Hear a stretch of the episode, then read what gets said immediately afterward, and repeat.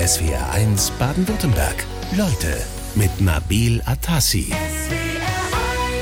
Mark Keller ist da. Hallo und herzlich willkommen in SWR1, Leute. Ja, ich freue mich, dass ich hier sein kann. Schön, dass du da bist. Ja, ist ja meine Gegend quasi.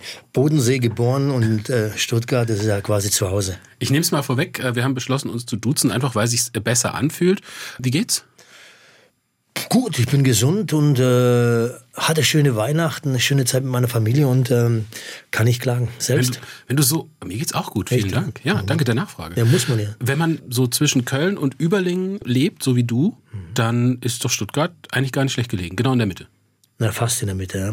Aber äh, auf jeden Fall die Richtung. Das ist schon seit 30 Jahren oder noch länger. Ähm, ist das immer die gleiche Strecke für mich gewesen. Früher war ich Sänger der Big Band der Bundeswehr, da musste ich nach Euskirchen, immer von Übelingen über Stuttgart 81 hoch, die 8 habe ich immer vermieden. Schon damals ein Problemfall in Pforzheim gewesen und das ist es auch bis heute. Wenn du mal so aufs letzte Jahr zurückguckst, 2022, war es ein gutes Jahr für dich? Ich muss sagen, es war ein wirklich ähm, für mich persönlich ein gutes Jahr, ein erfolgreiches Jahr, ein sehr arbeitsreiches Jahr, obwohl es ja ein schweres Jahr war für die Menschen. Und ähm, ich hatte irgendwie das kleine Glück, dass ich echt, ähm, viel, dass ich viele Dinge, dass die funktioniert haben bei mir. Das fing schon an im, im, im Februar, als Mask Singer losging, hatte ich gleich da die Verpflichtung, da mitzumachen. Es war gerade in der Pause vom Bergdoktor-Dreh, war sehr gut, hat man noch ein bisschen Geld verdient und ich bin sehr weit gekommen, bin Zweiter geworden. Dann ging es weiter mit meiner, mit meinem Album, mit der Produktion, dass, dass ich das alles so realisieren konnte in dem Jahr. Dann lief Bergdoktor sehr erfolgreich. Jetzt im Ende, am Ende des Jahres sind dann die ganzen Videos gedreht worden fürs Album und ging die Promotion schon zum Teil los und ja, also es sind viele Dinge haben sich so äh, ergeben und die haben auch funktioniert und deswegen war es für mich irgendwie ein, ein erfolgreiches Jahr, ein schönes Jahr. Es sind schon ganz viele Stichpunkte mit drin. Äh, Ich fange mal mit der Schwere an. Also ich habe jetzt rausgehört. Album Mhm. habe ich gehört, dann habe ich gehört Bergdoktor, dann habe ich gehört Masked Singer. Da gibt es ganz viel zu besprechen jetzt. Ähm, Natürlich, leg los. Aber da gibt es eine gewisse Schwere, habe ich dich gerade sagen hören. Hast du die gespürt bei den Menschen auch? Also Du bist ja eher bekannt eigentlich für deine gute Laune. Jemand, der so gute Laune transportiert, immer gut drauf ist. Hast du die Schwere gespürt, auch bei dir selber? Naja, die Schwere spürt jeder, die, die spüren wir heute noch, hat sich ja noch nicht so viel verändert. Ich meine, die Politik hat alles, hat, hat viel dazu beigetragen, dass die Menschen nach der Pandemie ein anderes Problem haben. Dann kamen kamen die Sanktionen, dass die Leute ähm, Strom sparen müssen. Und es hat, die kommen von der einen Krise in die andere Krise, wissen, wissen zum Teil nicht, wie sie ihre Rechnung bezahlen sollen. Ich glaube, dass es für alle Menschen da draußen ähm, kein leichtes Jahr war. Wenn man natürlich das große Ganze sieht und die Welt äh, sich anschaut, ist das immer wahrscheinlich noch ein Leiden auf hohem Niveau, aber es ist ja trotzdem so, dass sich sehr viel verändert gerade. Und ähm, deswegen denke, denk, glaube ich, dass die ganzen Menschen, dass alle hier bei uns in Deutschland, Österreich, Schweiz und in Europa gerade sehr viel nachdenken und das nicht, nicht alle Hurra schreien. Hattest du denn das Gefühl, äh, mit deiner Arbeit den Menschen jetzt in so einer schwierigen Zeit besonders was geben zu können oder vielleicht sogar zu müssen? Ach, müssen sowieso nicht, aber ich glaube, das ist so, manchmal ergeben sich die Dinge auch. Also wenn, wenn ich mit meinen Söhnen diese komischen TikTok-Tänze mache, auch während der Pandemie, dann feiern die das und werden lachen, da amüsieren sich ein bisschen drüber und das schreiben die dann auch immer in den Kommentaren und ich glaube, dass Bergdoktor ähm, auch so ein bisschen heile Welt ist und äh, dass sie sich da, dass sie da entfliehen, wenn sie abends zuschauen können und denken, na, 90 Minuten mal kein Stress, mal keine Morde, Explosionen, kein Terror, keiner, keine wurde vergewaltigt hier in Deutschland von den Flüchtlingen oder von wem auch immer, aber äh, äh, kein Straftäter wurde zu früh entlassen. Ähm, keine, keine Kriegsgeschichten, keine Corona-Geschichten. Die, werden, die sind einfach mal froh, dass sie was hören, was sie ein bisschen wieder einatmen lässt und zu sich kommen lässt und einfach mal wieder aus dem Alltag, dass sie entfliehen können. Und ähm, das, das ist halt gerade so. Ich glaube, dass sie sich über die kleinen Dinge freuen. Mark Keller in SWR1 Leute, Schauspieler und wir haben vorhin schon einige Sachen äh, angesprochen, nämlich zum Beispiel das Thema Bergdoktor. Die 17. Staffel ist es, glaube ich, wenn mich nicht alles täuscht. Oder 16. Staffel. Nee, Die 16. läuft. Die 16. läuft jetzt gerade. Wir haben im Prinzip jetzt so eine Art äh, Bergfest, die läuft jetzt seit Dezember äh, 22 läuft das an. Das ist so eine für dich schon so ein bisschen eine, eine, Paraderolle. Also du spielst ja seit 2008 schon in der Serie den Dr. Alexander Kahnweiler. Die Leute lieben das. Der beste Freund, ne? Vom Bergdoktor. Ja, Martin ist mein einziger Freund. Sehr gut. Ja, genau, so gehst du immer ans Telefon. Genau. Wenn er anruft, wie geht's da weiter? Wird es äh, für dich weiterhin etwas sein, was dich beschäftigt, der Bergdoktor? Ach, das ist so eine schöne Serie und äh, ich meine, das ist für mich auch immer ein ich kann es immer nur erzählen, das ist so, so ein, ein kleines Glück und großes Glück für mich gewesen, dass ich diesen, dass ich diese Rolle bekommen habe. Das war eine Zeit, da hatte ich nicht viel zu tun. Und äh, wie, wie kam es dazu? Naja gut, die haben eine neue Serie geplant und haben mich angefragt, okay. äh, äh, ob ich diese Rolle spielen wollte als Chefarzt. Die war nicht so angedacht eben als äh, in, in dieser komödiantischen Art, sondern es war der Gegenspieler von Martin Gruber, Hans Siegel. Äh, und äh, ich, ich wollte die Rolle erst so gar nicht spielen und die war auch viel zu klein, weil ich habe da einen Drei-Finger-Test gemacht. Das heißt, du nimmst ein Drehbuch, ja, und dann blätterst du um. Mhm. Zack, wenn deine Finger bleibst du stehen, da gibt's die Rolle nicht. Okay, du machst nochmal wieder drin, die Rolle gibt's immer noch nicht. Dann machst du nochmal nach hinten rum und du findest die Rolle nicht. Dann habe ich zu meiner Agentin gesagt, sag mal, Angelika, so heißt die gute Dame Angelika Reuter äh, äh, aus Hamburg. Dann sage ich, Angelika, kann es sein, dass die Rolle äh, dass die da überhaupt drin ist. Aber was ist das für eine Rolle? Und dann sagt sie, ja, ja, Marc, die wird noch ausgebaut, wunderbar. Dann sage ich, ich habe bis jetzt nur Hauptrollen gespielt, was ist das? Und äh, dann sagt sie, aber überleg dir es gut. Äh, also du hattest gar keine Ahnung, dass das wirklich so toll laufen würde damals? Na, gar nicht, gar nicht. Das war eine, wirklich eine Witz. Es ist ja auch immer noch eine kleine Rolle, aber das, die war auch so ernst geschrieben und ich habe das Glück gehabt bei der Besprechung, denn als ich da hinging, weil ich hatte nicht so viele Möglichkeiten, auch Nein zu sagen. Und es war fürs ZDF, hatte ich nicht so viel gedreht, früher Rosamunde Pilcher. Und dann habe ich gesagt, ich mache das, weil ich musste an meine Familie denken, an meine zwei Jungs. Hast du also einfach auch, man muss auch immer Jobs machen. Man kann man nicht immer nur Nein Jobs sagen. Machen. Ich kenne kaum Schauspieler, die, die sich das leisten können, äh, keine Jobs zu machen, es sei denn, es, es ist ein Till Schweiger, der auch in der Zeit, der Mann, ich war sehr erfolgreich mit Cobra, er war immer schon der Kinostar, der produziert, führt Regie, der verdient so viel Geld, dass er sich die Sachen selber aussuchen kann oder schreibt, die sich um Leib produziert dann. Aber es gibt ganz wenige Schauspieler, die überhaupt von diesem Job leben können. Da gibt's vier Prozent in Deutschland und die anderen äh, haben ein Riesenproblem. Aber das ist eine ganz andere Geschichte. Ich jedenfalls brauchte damals diese Rolle und äh, habe sie dann auch, wie gesagt, angenommen und habe dann gehofft, dass man die ein bisschen verändern konnte. Und dann hatte ich mit Hans Siegel und dem Regisseur das Glück, dass die der gleichen Meinung waren und ich durfte sie dann so anlegen, wie ich sie angelegt habe und dass die Rolle dann so erfolgreich geworden ist und so beliebt ist, ist einfach ein Glücksfall. Und für mich ist es so, es ist ein Glücksfall, die so zu spielen zu dürfen, weil es ist keine Arbeit. Ich spiele dann den verrückten Arzt, ziehe den Kittel an und dann ist Dr. Kahnweiler da. Tatsächlich hast du in äh, der Landesschau äh, noch vor gar nicht allzu langer Zeit äh, das mal gesagt, äh, nämlich, dass es ja für dich wirklich ganz speziell ist, auch nicht die große Kohle zu haben, sondern sein Glück auch aus anderen Dingen zu schöpfen. Da sprechen wir auch gleich noch drüber, wo du dein Glück herschöpfst. Wo schöpfen denn die Menschen so ihr Glück aus dem Bergdoktor? Was gibt der Bergdoktor den Menschen Besonderes? Also viele, das Klischee ist ja so ein bisschen, das ist eine alte Leute-Serie. Ist es nicht, ne, ne. Wir könnten, also ich habe zwei Söhne und die ganzen Freunde von, mein, von meinen Söhnen, die schauen sich alle jede Folge an. Und die, meine, mein Sohn sagt mir, Vater, ich verstehe das gar nicht. Jetzt kam die Freundin von meinem Freund, die ist komplett verrückt. Könntest du mal zwei Autogramme schreiben? Die, die werden immer jünger. Und wenn wir so Bergdoktor Galas machen, da sind die jetzt von 15 bis hoch, auch kleine Lieben, auch den Karnweiler komischerweise. Natürlich alle den Bergdoktor Hans Siegel macht das wunderbar und er ist der Fels in der Brandung. Man muss immer sagen, ähm, er ist der derjenige, der auch dafür sorgt, dass die Serie so erfolgreich ist. Der hält das Team zusammen.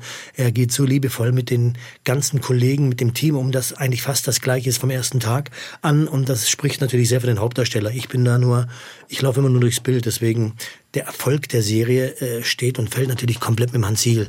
Mark Keller in SWR 1 Leute, Schauspieler, und man könnte jetzt auch sagen Musiker, denn Musik spielt äh, in deinem Leben eigentlich schon immer eine wichtige Rolle, war immer da und man muss auch sagen, mit Gesang hat eigentlich, wenn man mal so zurückguckt, alles angefangen. Das stimmt. Ja? Wir können jetzt ja nicht zurückgucken, aber viele, die jetzt zuhören werden, sagen schon wieder die gleiche Geschichte, weil das wurde natürlich in meiner gesamten Karriere immer wieder erwähnt. Die weil Rudi Carell Show. Die Rudi Carell Show, klar, weil ich habe Sterne des Südens damals war die erste Serie, da ging es immer, Mensch, aber entdeckt wurden sie ja. in der Rudi Carell Show. Da hat sie der Regisseur gesehen für die Serie, hat mich, hat mich quasi zum Casting eingeladen, weil ich in, bei Rudi Carell gesagt habe, ich möchte zum Film. Irgendwann geriet das ja auch ein bisschen in Vergessenheit. Das ist mhm. ein bisschen in den Hintergrund gerückt. Aber bei, bei dir, da war das immer da. Ja, immer. Die Musik war immer da. Wie gesagt, in der ersten Serie habe ich den Titelsong gesungen. Der war damals auch in den Charts. Dann äh, habe ich nochmal 2000 ein Album gemacht, aber das war dann wurde dann verändert von der Plattenfirma und dann habe ich es nicht rausgebracht. Da wurden so Breakbeats drunter gelegt, weil es nicht das war, was ich machen wollte. Und äh, jetzt hatte ich das große Glück, wirklich die letzten Jahre über den Uwe Kantak, der mich da unterstützt hat. Das ist der Manager von Helene Fischer, weil ich bei der 2014 aufgetreten mhm. bin hat er gesagt, Mark, hey, das ist unglaublich, lass uns was machen. Da sage ich, du, ich mache diese Musik mein ganzes Leben. Und jetzt haben wir ein deutsches Album produziert mit der Firma Telamo, Telamo die mich extrem unterstützt hat jetzt auch und mit großem Symphonieorchester. Und das ist wirklich so ein Kindheitstraum, den ich mir jetzt erfüllt habe. Und ob das erfolgreich ist, weiß ich nicht. Ich glaube sehr dran, aber es war zumindestens die Reise wert, das alles jetzt doch umsetzen zu können in dem hohen Alter, wo ich bin. Und dass ich da stehen konnte mit 60 Mann und das einsingen konnte. Und äh, ich bin sehr zufrieden mit dem Album und freue mich, wenn es endlich rauskommt und hoffe natürlich, dass wir das mit genügend PS auf die Straße kriegen. Das heißt, mein kleines Glück, ist das ein Zeichen dafür, dass es da auch wirklich um eine Herzensangelegenheit geht? Ne? Ich meine, ich muss immer noch zu meinem kleinen Glück sagen, dass mein ganzes Leben so ein kleines Glück ist, weil ich weiß ja, wo ich herkomme. Mein ganzes Leben ist ein kleines, ich bin sehr arm aufgewachsen, hatte immer nur den Traum, Film und Musik zu machen hatte die Vision, als ich fünf, sechs Jahre alt war und habe das meiner Großmutter immer erzählt. Und die hielt mich immer für bekloppt und hat immer gesagt, mein Junge, arm geboren, arm gestorben, nicht aus Überlingen, da kannst du nichts werden. Da sage ich, ich glaubte irgendwie dran und habe rumgesungen, gesteppt und so. Und war sehr früh schon, habe mit 15 meine eigene Band gehabt, dann wurde ich Sänger der Sparkassen Big Band, dann Sänger der Big Band der Bundeswehr, dann kam die Rudi Carrelcho, die und ich hatte, war immer, es hat zwar alles lange gedauert im Grunde, weil mit 24 war ich erst in der Carrelcho, wollte das aber schon mit 14, 15 machen und, und dass ich mit dem Quatsch, den ich als kleiner Junge gemacht habe, auf der Straße oder im, in, im Gefängnis, wo ich aufgewachsen bin, dass ich damit so 30 Jahre mein Geld verdienen konnte, das ist einfach mehr Glück als Verstand. Man bescheinigt dir ja auch eine sehr gute Stimme zu haben. Ist dir irgendwann selber aufgefallen, so singend, tanzend und steppend? Also erstens, ich bin irgendwie gut gemacht eigentlich für die Bühne. Ich habe auch gar nicht so ein großes Zurückhaltungsgefühl. Ich mache das einfach gerne. Und drittens, ich kann gut singen. Das habe ich gemacht, als ich klein war. Ich bin einfach, meine Oma hat immer gesagt, schon als ich fünf, sechs war, ich habe immer irgendwelche Lieder, die liefen damals, ähm, wir haben so einen kleinen Plattenspieler gehabt oder dann gab es ja damals Disco von Elia Richter, die kennst du nicht, das waren 69, 70, 81, dann gab es die CDF-Hitparade. Ich freue mich, dass ich so jung aussehe, das ähm, ja, aber, mir einiges heute. Ja, aber gut, aber ich war ja, ich war ja gerade fünf, sechs Jahre alt, also das wird schwer sein, dass du das gesehen hast. Und ähm, viele da draußen kennen wahrscheinlich die, der Thomas Heck noch und Elia Richter und da hast du die ganzen Stars gesehen und das waren, man, man sagt heute, das waren Schlager, aber was für Schlager das waren oder die alte Musik und die habe ich gehört und dann bin ich singend immer durch die Gassen gelaufen und meine Oma hat immer gesagt, wenn man ihn nicht sieht, dann hört man ihn. Entweder war ich pfeifend oder singend und habe halt alles nachgesungen und äh, ja, hab, im Gefängnis hatten wir so einen Hohlraum, so einen großen Raum und da hat's immer gehalten, habe ich gepfiffen und habe immer gesungen. Es war wie so eine Gesangsendlage und da habe ich dann gemerkt, oh, das funktioniert. Ja, und, ja. Ich habe es vorhin gesagt, äh, Performer. Einer, der steppt, einer, der singt, einer, der tanzt, äh, einer, der schauspielert, einer, der einfach auch alles gerne macht. Was macht denn für dich so einen richtig guten Performer aus? Ach du, es gibt so viele gute Performer. Das ist jeder auf seine Art und jeder, das, das, äh, ich glaube auch bei der Musik oder beim Singen, bei allem, das, das äh, Wichtigste ist, glaube ich, dass man bei sich bleibt und seine Geschichte erzählt. Ähm, und äh, da haben wir ja in Deutschland haben wir dann Sascha an, schau dir eine Sarah Connor an, wie erfolgreich die ist durch die deutsche Sprache. Und ähm, die performt mördermäßig, Sascha performt mördermäßig. Das sind alles große Entertainer. Wir, wir haben natürlich jetzt eine Helene zum Beispiel, Helene Fischer. Was, was, was macht die? die? Die singt, die tanzt, die ist Akrobatin. Das ist äh, nicht, nicht umsonst hat sie, das ist die erfolgreichste Künstlerin, angelehnt an, äh, an eine, eine alte Katharina Valente. Was hat Katharina Valente früher gemacht? Die, äh, ich weiß nicht, ob du die kennst. Katharina Valente, Bonjour Catherine. Das war eine eigene Fernsehshow, die sie hatte, hat in Filmen mitgespielt. Die hat mit Danny Kay äh, war sie in Amerika auf der Bühne mit, mit Frank Sinatra, Dean Martin, äh, mit den größten Künstlern. Da war sie drüben in Amerika eine anerkannte Entertainerin und ähm, das ist natürlich, das Entertainment ist heute bei uns ein bisschen verschwunden. Ich glaube, ich würde sagen... Du meinst dieses generelle Entertainment, Ent dieses alles können? Dieses Entertainment, das alles können. Das ist ja, bei uns gibt es Sänger oder es gibt Schauspieler. Entertainer haben wir ja, das, eine Entertainerin ist wahrscheinlich für mich jetzt Helene. Eine Barbara Schöneberger hat, ist auch eine Entertainerin, die singt auch, die sehr komödiantisch, die verbindet alles miteinander. Aber so dieses alte Konzept, äh, da haben wir wenig von. Was ist an, das, an die Stelle von diesem Entertainment gerückt? Naja, die Zeiten waren anders. Früher hatten wir Peter Frankenfeld, wir hatten äh, Rudi Carell, sind an, die Shows sind anders geworden, die Konzepte sind anders geworden. Mhm. Man hat das ein bisschen aus den Augen verloren und äh, ich glaube, dann hat man halt einen guten Moderator genommen. Dann kam Gottschalk. Gottschalk ist super Entertainer auf seine Art und Weise, aber er ist jetzt kein Sänger, kein Tänzer. Aber er ist trotzdem einer der letzten großen äh, Gladiatoren, die wir hatten, die bis heute noch immer, wenn die ins Fernsehen kommen, trotzdem immer alle Quoten schlagen. Da kann einer sagen, was er will. Wenn Gottschalk kommt, dann, dann knien die nieder. Mhm. Und äh, ja. wir, wir haben. Weil er kritisiert wird manchmal, er schafft den Absprung nicht. Klar, das schafft er, aber er ist immer noch eine, es ist einfach eine Legende. Und ähm, Udo Jürgens war eine Legende.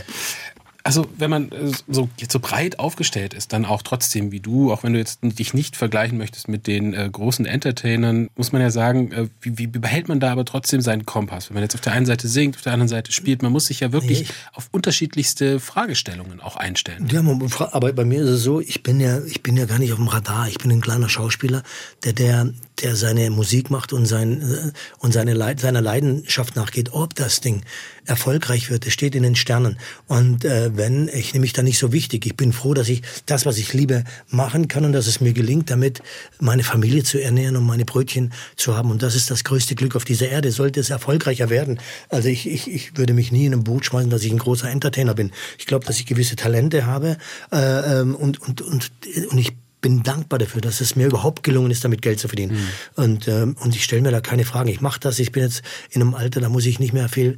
Ich nachdenken, weil ich, es gibt so viele, die so viel erfolgreicher sind. Und wie gesagt, in meiner Bescheidenheit, und es ist keine Pseudo-Bescheidenheit, ich bin echt dankbar, dass ich so, dass ich das überhaupt machen kann. Gibt es Sachen, die du nicht machen würdest? Also ich denke jetzt zum Beispiel an deinen Auftritt letztes Jahr bei The Masked Singer. Ist das so was, wo du gesagt hast, oh, will ich mir wirklich so eine Maske aufsetzen und das da war, auftreten? Ja, oder das war wirklich. Bist du da völlig? Nee, das war wirklich so, äh, da haben sie mich echt überredet auch, weil ich wusste, da werden, wenn, es gewinnen sowieso immer die besten Sänger. Weil die ganze Show, wenn man es verfolgt, haben, haben fast immer nur Profisänger gewonnen.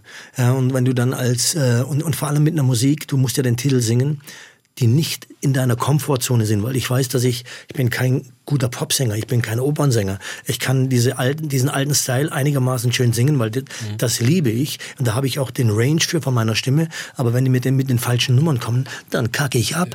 Vielleicht wollen wir an der Stelle kurz erklären, äh, The Masked Singer, das ist eine Show im Privatfernsehen. Sehr da geht es darum, dass äh, Menschen ja. wie Mark Keller zum Beispiel sich eine ein Kostüm anziehen. Großes Kostüm, ja, dass man, da hat man ein Kostüm an, wo man drunter spitzt, wo man kaum Luft kriegt. Und dann muss man eine Nummer singen. Und damit die Leute in der Jury und zu Hause dich nicht sofort erkennen, kriegst du eine Musik, wo es schwerfällt, dass man die dir zuordnet. Und äh, aber die meisten da draußen kennen The Mask Singer, weil es gibt schon einige Staffeln und äh, und und deswegen äh, ist es äh, schwierig. Es sind auch immer Schauspieler dabei, die dann mehr oder weniger gut singen und manche ganz gut. Ja. Aber abgesehen vom sportlichen Wettbewerb, so diese ganze ganze Show, ist dir das manchmal, wo du sagst, hey, ist mir echt zu viel hier nee, mit das, Masken. das, das, das war anstrengend, das war anstrengend, aber es hat doch Spaß gemacht, weil dieses ganze Versteckspiel und keiner weiß, wer unter dem Mann ahnt immer, könnte das der sein. Es war schon schön und natürlich ist es wunderbar, wenn man dann die, die Jury hört und mich hat der Regavi nach der ersten Sendung, hat er mich erraten, sagte, ich glaube, sagte, könnt ihr machen, was ihr wollt, das ist mein Freund Mark Keller. Und dann sage ich, wie kann er mich erkannt haben? Ich habe einen komplett anderen Titel gesungen. Giovanni Zarella danach auch, das ist Mark Keller, der hat bei mir auf der Hochzeit gesungen. Und ich habe gedacht, ich, wie, ich hatte aber auf jeden Fall viel Spaß und wenn man dann immer weiterkommt, ist es natürlich schön, aber ich hatte echt große Muffe, dass ähm, ich einerseits mein Album produziere und wenn ich dann nach der ersten Sendung rausfliege, dann war es das. Gute Nacht gemacht. Dann sagt die Plattenfirma,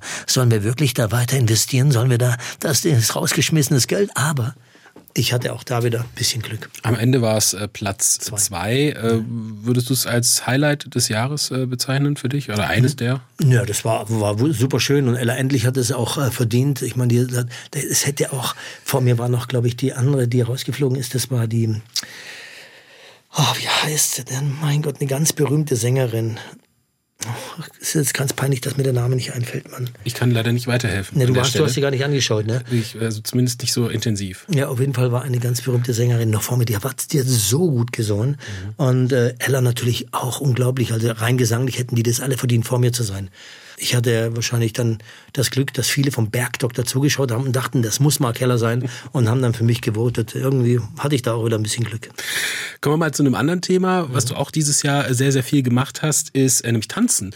Und zwar mit deinen beiden Söhnen, äh, mit äh, Aaron und Joshua. Und da habt ihr einen, äh, sag ich mal, eine kleine Marke geschaffen, nämlich die Kelleros und äh, tanzt da. Das ist was, da wird man dann plötzlich so für wahrgenommen als ein Mark Keller. Wunderst du dich manchmal über sowas, dass plötzlich alle sagen, oh, jetzt tanzt ja gut, gucke ich mir an? Naja, gut, tanzen ist ja übertrieben. Ich glaube, wir haben ja so viele witzige Videos da drin und das, die sind dann auch irgendwie viral gegangen, weil sie dann irgendwie im Algorithmus aufgenommen worden sind. Da haben mich auch meine Söhne in der Pandemie da äh, überredet. Das ist ja Quatsch, im Grunde nur Schwachsinn. Und dass es so viral gegangen ist, ist natürlich schön, aber es ist einfach nur Schwachsinn und macht Spaß. Also Tänzer würde ich mich nicht schimpfen. Er findet sein Glück in der Familie, der Überlinger Schauspieler Mark Keller. Bei dir, Mark, heißt Familie vor allem deine zwei Söhne, oder? kann ich nur sagen, das ist äh, ja, wir, wir haben so ein geiles Verhältnis zusammen und äh, wir lieben uns äh, und wir sind auch nur zusammen. Es ist zwar nicht alles Gold, was glänzt, wir hauen uns auch die Köpfe ein, aber wir haben ein spezielles Verhältnis und allein das alles erleben zu können, ist ein Glück spezielles Verhältnis aus bestimmten Gründen, die sich jetzt aus eurer Lebensgeschichte, aus eurer gemeinsamen auch definieren? Also ich sehe nur, ihr arbeitet viel zusammen. Mhm. Ihr, äh, die beiden singen auf deinem neuen Album zum Beispiel. Nee, nur einer. Nur einer Aaron singt. Ah, nur Aaron. Joshua war von klein auf Fußballer. Der, der ist Profikarriere angegangen, war Jugend-Bundesliga, hat sich dann verletzt, macht jetzt Immobilien. Der ist der war, Jüngere. Das ist der Jüngere, genau. Und der war früher, als er ganz klein war, so mit sieben immer auf der Bühne oder sechs sogar, hat dann so Choreografie gemacht, Tanz mit Aaron. Aaron hat gerappt.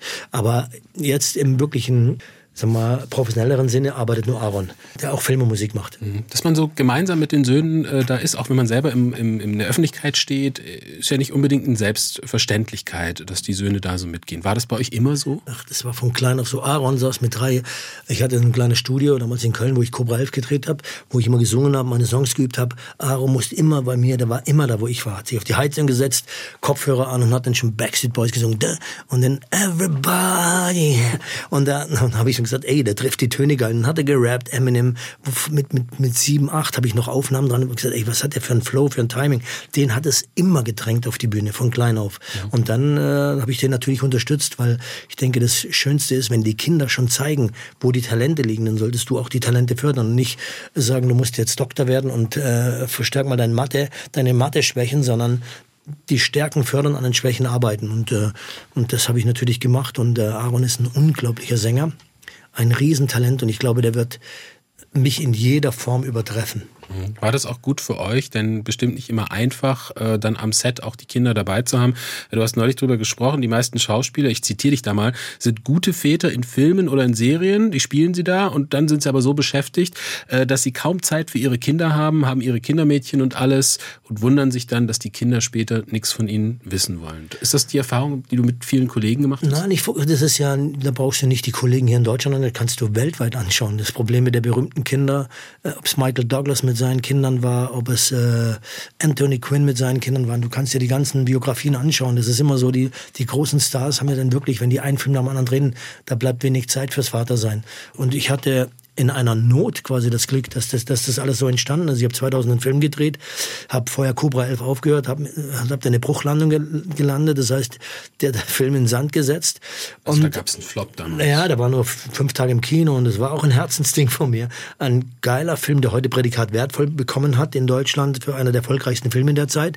Aber äh, in den, die erste Zeit ging keiner ins Kino, es war schönes Wetter und dann hast du erstmal äh, da ist die Kohle weg, die Freunde weg und äh, du hast dann auch, wenn du keine Serie hast, keine Einnahmen und dann hatte ich aber trotzdem meine zwei kleinen Kinder und das war wieder, wo ich gesagt habe, ja, und, und, was ist wirklich wichtig? Die alle werden sagen, naja, was soll er auch anderes erzählen? Ja, die stehen ja offensichtlich bei dir äh, an erster Stelle. Und es scheint kein Zweckoptimismus zu sein, sondern so eine Art Maxime auch für dich. Nein, das ist, es gibt ja am Ende dieses Lebens immer noch eine Wahrheit. Und diese, du kannst alles kaufen, nur die Wahrheit nicht. Und, und, und was gibt es Schöneres, wenn man sein eigen Fleisch und Blut bei sich hat, sie liebt und jede Sekunde schätzt. Mhm. Und wenn du, wenn es zu spät ist, nützt es nichts. Irgendwann keiner weiß, wann die, wann, wann's Licht ausgeht. Aber du würdest alles tun, weil äh, du hast natürlich Freunde, wenn du erfolgreich bist, ist heute jeder auf die Schulter, wenn, wenn, wenn der sogenannte Erfolg da ist. Aber dieses kleine Glück mhm. und äh, mit deinen Menschen, die man liebt, zusammen zu sein, die anzuschauen und denken, hey, das ist der wahre Reichtum. Wir haben eben gesprochen über Familie, über deine beiden Söhne, Marc. Ihr seid wirklich so eine Art siamesische Drillinge, könnte man sagen.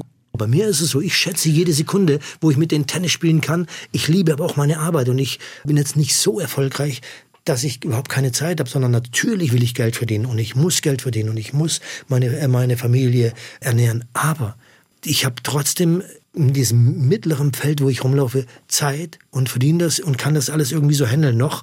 Ich weiß nicht, ob äh, wie das in ein paar Jahren aussieht, aber Ich weiß nur das, was ich bis jetzt hatte. Mhm. Das habe ich und das kann dir keiner nehmen. Es ist immer dein eigener Film. Ich sage immer, es gibt den Film auf der Leinwand und wenn du das Buch zumachst, hast du einen Film in deinem Leben gelebt. Und wenn dieser Spielfilm schön war, nett war, wo du sagst, hey, was habe ich für ein schönes Leben gehabt, dann hast du einen tollen äh, Film gemacht. Und das ist dein Film, den nimmt dir keiner. Es gibt aber auch natürlich äh, zwischen dir und deinen Söhnen diese ganz spezielle Geschichte. Du hast es äh, 2021 auch öffentlich gemacht. Äh, deine Frau, mit der du nicht mehr zusammen bist, äh, ist krank und äh, ihr pflegt sie alle zusammen. Hat euch das schwierige Zeiten, habt ihr da sicherlich durchleben müssen. Habt ihr, hat euch das zusammengeschweißt auf eine Art auch? Oder spielt das gar nicht so eine übergeordnete Rolle? Nee, du, das, das war so und so ist es. Da will ich jetzt aber auch gar nicht drüber reden, weil das ist so privat. Das ist, wurde einmal erwähnt in der Bunten und dann haben wir gesagt, damit hat sich's. Nee, die Kinder sind stabil und äh, weißt du, man sagt immer einen Spruch, unter jedem Dach ein Ach. Zeig mir irgendwo was, wo, wo nichts perfekt ist. Es gibt irgendwo immer irgendwas und äh, es ist bei keinem anders und ähm, ja. Gab es denn so was Bestimmtes zwischen euch, was dich mit denen so verbunden hat, dass du gesagt hast, ich muss denen bestimmte Werte, würde ich denen gerne vermitteln? Weil wenn man euch so zu dritt sieht, hat man das Gefühl, die sind ganz, ganz höfliche, äh, gute Jungs geworden. Äh, nicht, dass ich dir das nicht zutrauen würde, um Gottes Willen, aber äh, es fällt auf. Gibt's, da ein Konzept? Nein, überhaupt nicht so. Ich habe da wieder, ich, wie gesagt, ich, das, ähm, als Vater denkst du mal, was hast du für gute Jungs? Das sagt doch jeder. Und jeder liebt seine Kinder. Und bei mir ist das nichts anderes. Da wurde gar nichts groß gemacht. Das sind einfach gute Jungs, die waren von klein auf so und haben sich, wenn, wenn ich dir jetzt Videos zeigen würde, wie die mit acht waren, die sind immer gleich. Die werden halt auch nie erwachsen. Das ist das Problem. Die sind zwar groß für andere, aber sind einfach nette, gute Jungs mit, mit ihren Schwächen, äh, mit ihren Stärken, wie jeder andere auch. Und äh, ich glaube, die haben natürlich viel mitgekriegt, dass man sich natürlich jedem Menschen so verhalten, gegenüber so verhalten soll, wie man sich selber wünscht. Und äh, sind halt mit mir groß geworden und haben vielleicht viel abgeguckt. Das heißt, ich bin ja auch kein Spezieller. Ich bin ganz einfach, ich sage immer, früher habe ich immer gesagt, ich bin ein Bauer, ein ganz einfacher Kerl. Das sind auch einfache Jungs, aber gute Jungs für mich. Schicksalsschläge, eigene Schicksalsschläge, wie hast du die immer verarbeitet? Also es gab ja in deinem Leben viele Dinge, die passiert sind. Deine Mutter ist kurz nach deiner Geburt gestorben. Auch die Großmutter, bei der du aufgewachsen bist, ist früh gestorben. Sind das Dinge, die dich äh, früh geprägt haben und in eine bestimmte Richtung vielleicht auch gelenkt haben, was deinen Blick auf das Leben auch betrifft? Ja, also das kann wahrscheinlich indirekt passiert sein, als meine Mutter, wie gesagt, ich habe sie nie gekannt, sechs Monate nach meiner Geburt. Meine Oma allerdings ist mit, äh, da war ich 24, also gestorben. Genau als ich die Karel-Show gemacht habe, habe ich sie gegrüßt und in dem Jahr hat sie wirklich zu mir gesagt, mein Junge, jetzt hast du das erreicht, was du immer erreichen wolltest und äh, hatte dann einen Schlaganfall bekommen. Also weggeschickt indirekt. Ich habe sie gefunden im Krankenhaus, dann konnte sie nicht mehr sprechen und, ähm, und da war sie aber schon 84. Also 83 und mit 84 ist sie dann in meinen Arm gestorben. Das heißt, die hätte auch zehn Jahre früher sterben können. Dann hätte ich ein Problem gehabt, wäre ich ins Jugendheim gekommen oder ins Kinderheim damals, weil ich halbweise war. Aber da hatte ich riesen Glück und ich habe gesehen, wie hart ich gearbeitet habe. Aber ich möchte auch das nicht äh, hervorheben, weil wenn wir uns die Welt anschauen, die Armut, das Leid, dann ist das, was ich aufgewachsen habe, das war pures Gold. Und egal welchen Schicksalsschlag man glaubt, auch, äh, dass man den hat und dass es einem so schlecht geht. Es geht uns und dem, ich sage immer, dem ärmsten Penner geht es bei uns noch besser wie 80 oder 90 Prozent auf der Welt, die in Syrien sind, die jetzt in der Ukraine sind, die im Jemen sind, die in Afghanistan waren. Es gibt so viel Leid auf dieser Erde. Und ich glaube, die meisten Menschen würden sich wünschen, nur einen Tag jetzt hier so zu sitzen, einen Kaffee zu trinken und einmal vielleicht in einem schönen Bett zu schlafen, ohne Angst zu haben, dass sie vielleicht zerbombt werden oder dass sie an einer Krankheit sterben. Als Schauspieler ähm, steht man im Rampenlicht und daran messen ja viele auch ihren Erfolg. Was ist Erfolg eigentlich für dich?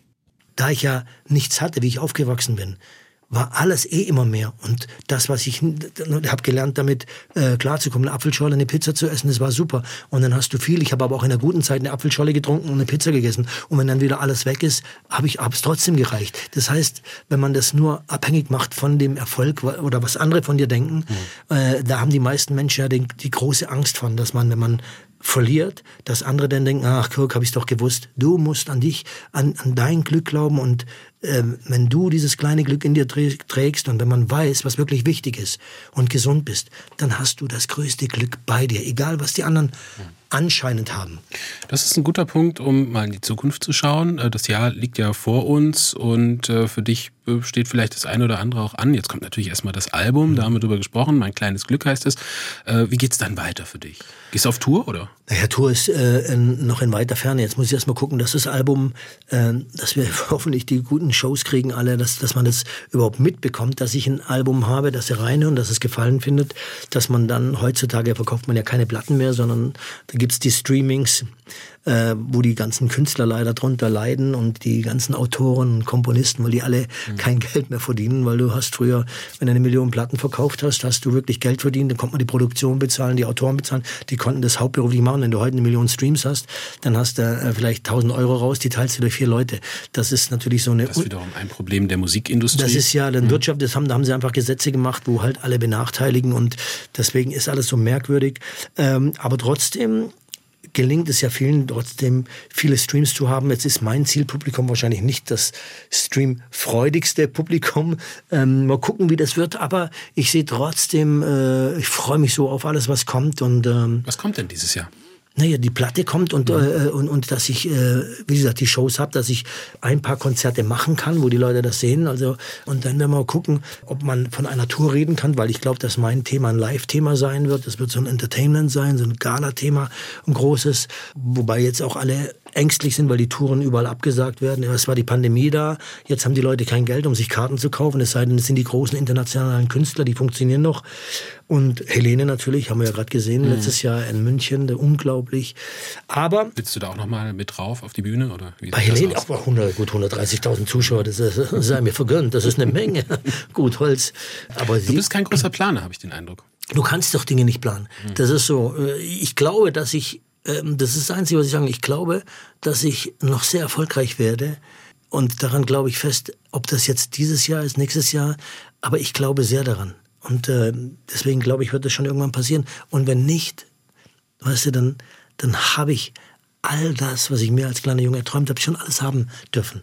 Und ähm, deswegen ist alles, was kommt, noch schöner. Egal wann es sein wird, ja, so ob dieses Jahr oder später. So ist es. Wir gönnen es dir von Herzen. Ja, danke dir. Vielen Dank für den Besuch, Mark Keller in SWR 1, Leute. Dankeschön. Alles Liebe. SWR 1 Baden-Württemberg. Leute, wir nehmen uns die Zeit.